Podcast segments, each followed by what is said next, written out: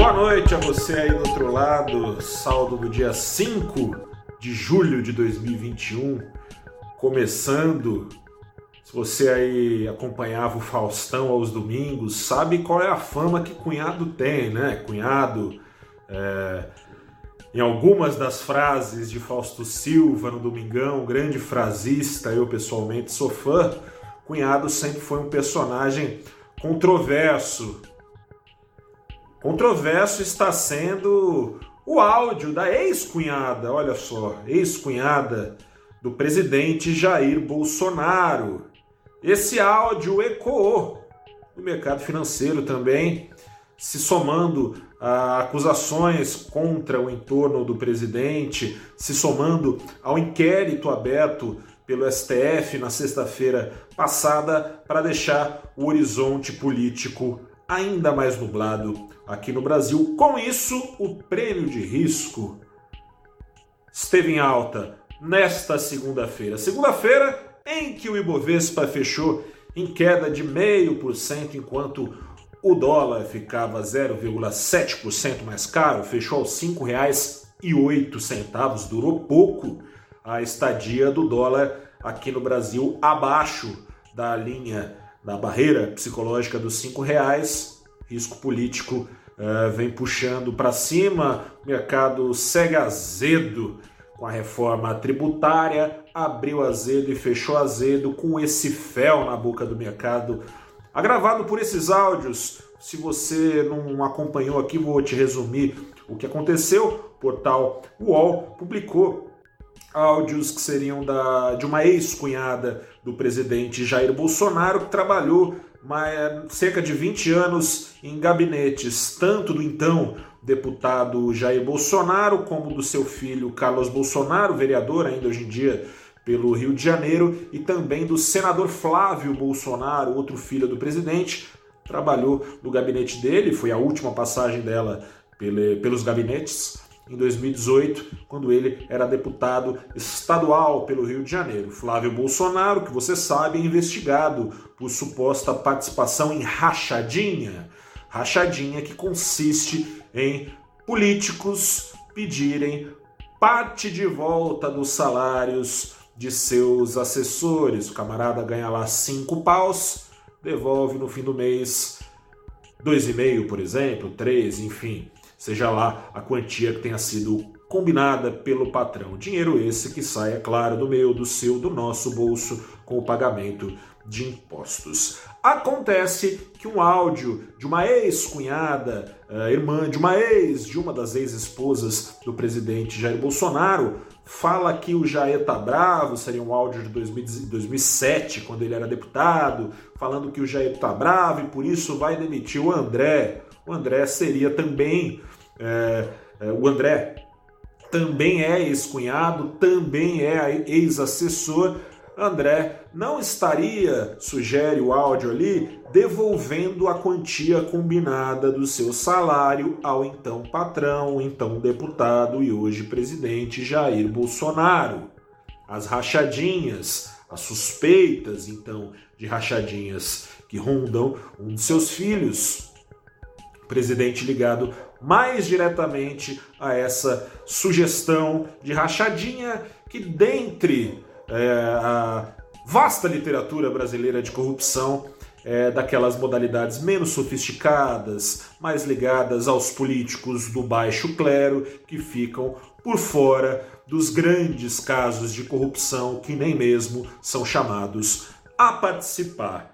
É tudo suspeita, mas é tudo ruído, um cenário político que já anda bastante ruidoso aqui no Brasil, em virtude da CPI da Covid-19. Então a gente vem dessa semana já conturbada, né? É, é, tá mais para confusão parlamentar de inquérito do que para comissão parlamentar de inquérito. Agora parece que o senador Renan Calheiros quer chamar a tal da ex-cunhada, né?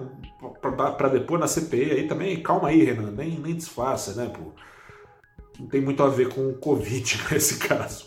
Enfim, isso tudo serve para trazer ruído e a preocupação do mercado, que eleva a exigência de prêmios uh, para se arriscar, é bem objetiva, bem pragmática e bem indireta isso tudo. A preocupação do mercado é ligada às contas públicas. Antes mesmo das denúncias de corrupção eh, contra o governo, no caso de eventual superfaturamento de vacinas, cobrança de propina eventual suposta para comprar vacinas, o presidente Jair Bolsonaro já tinha sua popularidade em queda e já estava atrás nas pesquisas relacionadas à disputa para 2022.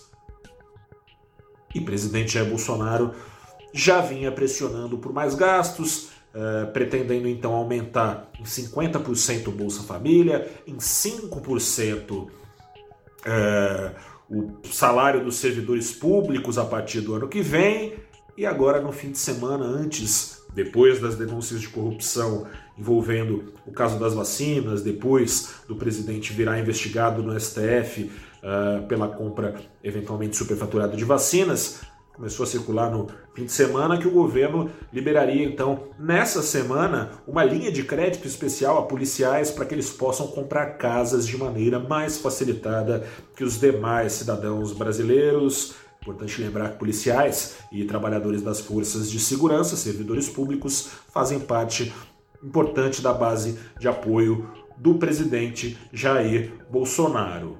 Coincidência ou não, está liberada a nova leva de auxílios emergenciais. A notícia saiu depois do pregão, já estava acertado, é bem verdade, mas num dia em que o noticiário andava negativo contra o presidente, uma notícia que pode favorecer a sua popularidade. Aliás, convido a acessar valorinvest.com para acompanhar pesquisas novas uh, versando sobre a disputa eleitoral e sobre também a avaliação que a população faz em relação ao governo. População, de acordo com pesquisas, vem atribuindo, uh, a maioria da população, mais da metade da população, vem atribuindo a gestão do presidente Jair Bolsonaro o atraso na vacinação, vem mal avaliando e vem aumentando o sentimento de reprovação em relação a ele e ao seu governo. Em meio a isso tudo, tem engasgado uma reforma tributária e esses ruídos somam-se também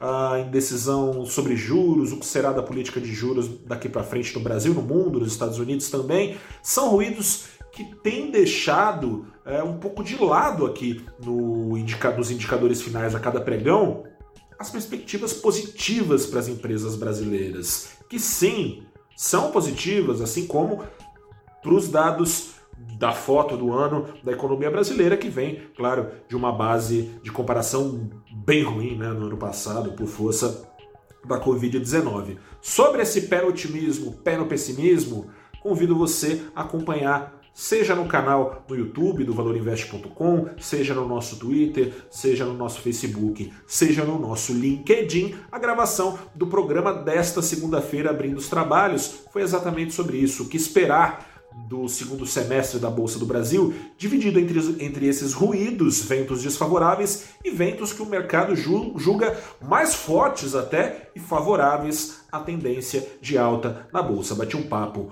no programa desta segunda-feira, sempre às 8h30 da manhã, com a Paola Bonoldi, ela é gestora de ações da Plural Gestão, Esteve também na nossa conversa, no nosso bate-papo semanal, o Igor Lima, que é gestor de renda variável da Trafalgar Investimentos. Eu sou o repórter Gustavo Ferreira, fico por aqui. Quem sabe amanhã, trazendo boas notícias nesse pregão aqui de volume reduzido, porque era feriado também, lá em Nova York, o mercado fechou azedo. Lembrando que sexta-feira é feriado aqui no Brasil, em São Paulo, bolsa fechada. Fico por aqui. Até a próxima. Boa semana. Se cuide. A pandemia, infelizmente, ainda não acabou. Tchau.